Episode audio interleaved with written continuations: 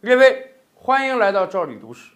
前两期节目呀，我们分别给大家介绍了中国古代的两种酷刑，一种腰斩，一种凌迟。其实我跟大家讲，整个世界范围内看啊，各个民族、各个国家在研究死刑上都有自己的创举。今天我们就来讲一个欧洲古代的创举，人家这种死刑的方式啊，也真是有点匪夷所思。怎么把人弄死呢？让一个人笑死，笑也能把一个人给弄死吗？我跟大家讲，还真的能。最初啊，欧洲古代也有各种刑法，哎，有一种呢，大家研究了一种笑刑啊，不是用来处死人的，而是用来啊给人上刑、严刑逼供的。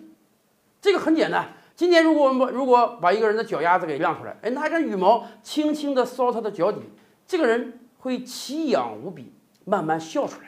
所以欧洲古代一开始啊是用这种方式，哎，来审讯贵族的，因为贵族嘛，你直接拿皮鞭子抽不太好，哎，你多骚几下，让他忍不住了，一直在发笑，他有可能就要招供。后来啊，经过有人研究，长时间骚之后，不单你想让他说什么他就说什么，甚至。有可能让他死亡，但是啊，这次拿羽毛可不行了。人家研究了一整套的行刑方式，我们给大家看看图片啊。首先要把这个人的四肢牢牢的绑起来。那当然了，当这个人受刑的时候，你要不给他绑起来，呃，他肯定会非常暴躁跳起来。把他四肢绑起来，单单的露出两个脚，然后呢，在他的脚心底涂满蜂蜜、盐水之类的混合物。涂好之后呢？牵来一只山羊，我们知道山羊喜欢吃咸口的东西，喜欢吃甜口的东西。一闻到你脚上涂满了盐水和蜂蜜，哎，山羊就很愿意用它的舌头去舔你的脚，尤其是你的脚心。而且大家知道吗？这个山羊的舌头啊是有着倒刺儿的。当它的舌头舔你的脚心的时候呢，就像拿一把小刷子轻轻地扫过你的脚心。一开始啊，这个人感觉还有点舒服。接下来就感觉痒，再接下来就会被逗得大笑不止，而且这个行刑人很坏的啊！当你脚上的蜂蜜啊、盐水没有了之后，哎，人家再给你涂满。当一只羊这个感觉这个舔的心满意足了，不想再舔了，人家再牵一只羊来。于是就在一只又一只羊用它小刷子一般的舌头舔你的脚底的过程中，这个人就会从最初的发痒发笑。变成大笑，甚至大哭，连续几个小时。当一个人连续几个小时大笑的时候，他会笑到抽氧，以至于人在抽氧之中死去。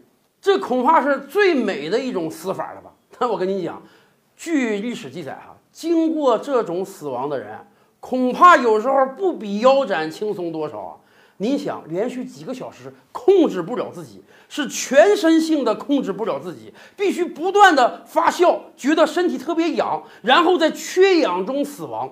这个刑罚也是够残酷的，而且这个刑罚，这个人全身没有一丝一毫的伤痕，这也被称之为贵族的死刑。其实第一次看到笑刑这个事情啊，我头脑中马上反应的是金庸大师那部《倚天屠龙记》。我想，只要看过那部书的人都不会忘记当年张无忌是用什么手段对付敏敏郡主的。在那个暗黑的地洞之中啊，张无忌把人小姑娘袜子都脱了，然后去搔人家的脚底心。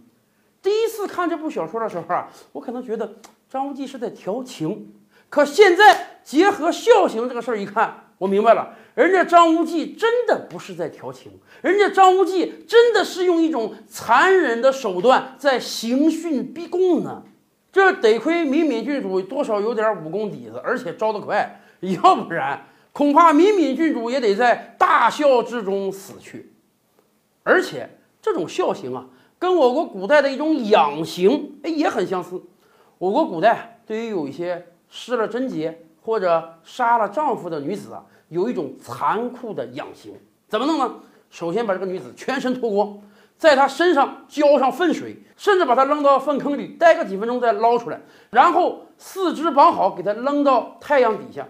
你想，这个粪水会招来大量的苍蝇蚊子，于是啊，这个女性呢，真是叫天天不应，叫地地不灵，所有皮肤都裸露在外面啊，沾满了粪水，让蚊子、虫子无情的叮咬。一两只蚊子叮咬，咱们感觉是痒；大量的蚊虫长时间的叮咬，那就不只是痒了，一直痒到它死亡为止。